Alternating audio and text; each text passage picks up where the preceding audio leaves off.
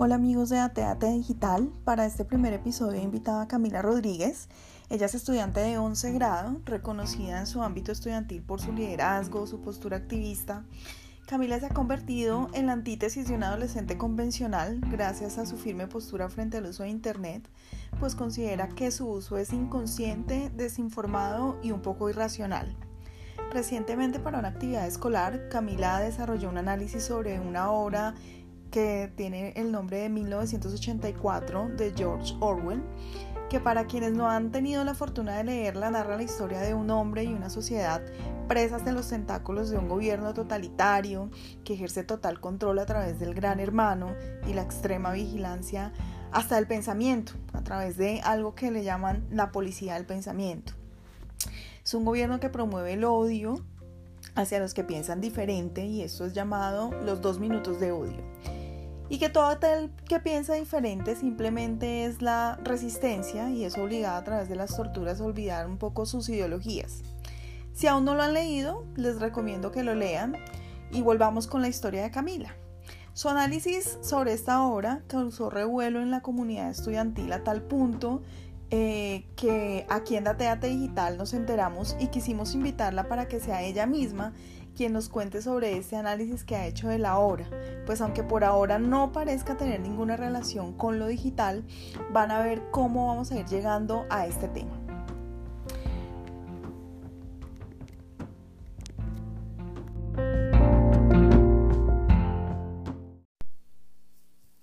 Bueno, Camila, bienvenida y gracias por aceptar esta invitación. Lo primero es, ¿qué es el Gran Hermano de 1984 traído al contexto actual de la humanidad? Bueno, gracias por invitarme. Esta es mi primera vez en una entrevista como estas. Eh, el Gran Hermano que se menciona en la obra es ese mismo estado de vigilancia y control al que estamos sometidos como humanidad. Pero lo preocupante de esto es que lo aceptamos con naturalidad porque creemos que la vigilancia nos está salvando cuando en realidad no lo está haciendo. En mi concepto, nuestra sociedad tiene dos elementos que producen terror, el gran hermano y la policía del pensamiento. Les voy a explicar en qué consiste y por qué da miedo pensarlo así. El gran hermano no solamente son los gobiernos ejerciendo total control, a eso debemos sumarle las empresas, las marcas, las personas que ejercen total control sobre nosotros y lo peor de esto es que nosotros mismos lo permitimos. ¿Estás tratando de decir, Camila, que aceptamos la vigilancia? Claro, Piensa en esto, Mónica. Cada vez que navegas en Internet, descargas algo, te registras en sistemas de puntos, etc., estás entregando lo que en la actualidad se denomina como el oro negro. Y estos son tus datos, datos personales de gustos, de comportamiento, de actividades, de todo.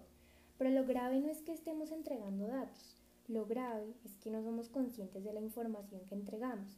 Y con esto nos convertimos en voluntarios del gran hermano pero aquí es mucho más importante la policía del pensamiento que el mismo gran hermano. ¿Cómo así, Camila? Explícanos un poco más sobre esta teoría. Bueno, la policía del pensamiento es la mano derecha del gran hermano, pues es quien se encarga de procesar y analizar toda la información.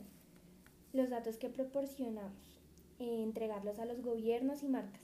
Y con esto somos como una masa de plastilina, pues ejercen total manipulación de la información que hace que cambiemos ideas, gustos y que interpretemos la realidad de una manera más muy sesgada y pues diferente. Camila, interesante, pero dime en qué te basas para afirmar que, las, que los policías del pensamiento en el contexto actual son quienes recolectan y procesan la información o los datos de los internautas. Bueno, aquí la verdad es que vivimos en un mercado que le entrega nuestros datos al mejor postor. Muestra de eso es de Cambridge Analytica y Facebook, en donde se comprobó que fueron entregados los datos de usuarios de Facebook para procesarlos y entender sus intenciones de voto en el 2006 en Estados Unidos. Con esta información, la campaña de Donald Trump logró manipular a los ciudadanos con el lenguaje pues, que querían escuchar y con mensajes lejanos de su realidad hasta lograr cambiar sus intenciones de voto y su opinión frente a otros candidatos. Sí, de hecho, Cambridge Analytica también fue acusada en este mismo delito junto a Facebook por procesar los datos de usuarios para cambiar intenciones de voto y así causar la salida del Reino Unido de Europa, ¿no? Exacto. Y fíjate que en las investigaciones lograron comprobar que son más de 5.000 puntos de datos de cada usuario de Facebook, lo que procesaron. Esto quiere decir que lograron hacer perfiles mucho más detallados que los que hace una investigación policial en algunos casos.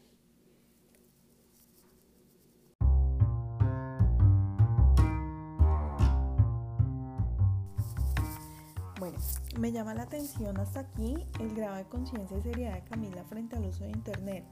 Su activismo, la verdad, lo que veo es que no se trata de dejar de conectarse o empezar a escribir cartas solamente.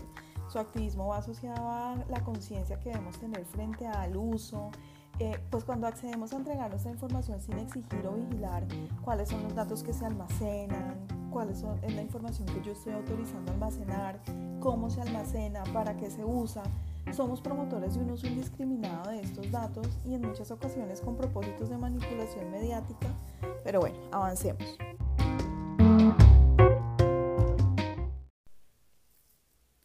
Bueno, Camila, sigamos.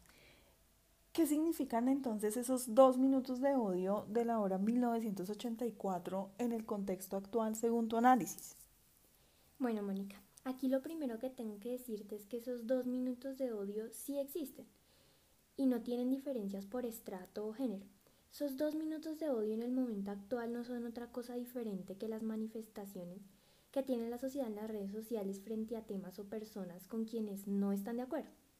Las redes sociales son la forma que tiene la sociedad actual para gritar sin gritar, porque son gritos que solo generan viralidad y en realidad no generan acciones, pero que por su parte fortalecen a la policía del pensamiento pues esta cantidad de opiniones arrojadas a redes sociales es el alimento de análisis de esta policía, que se traduce en acciones de comunicación y mensajes que van orientados a la manipulación de la percepción de la realidad que tenemos como sociedad.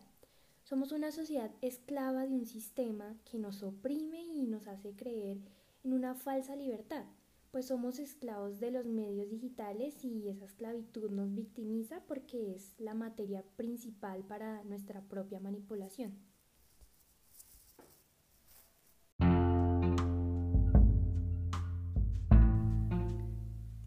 Bueno, Camila, qué interesante análisis el que nos has compartido en este episodio.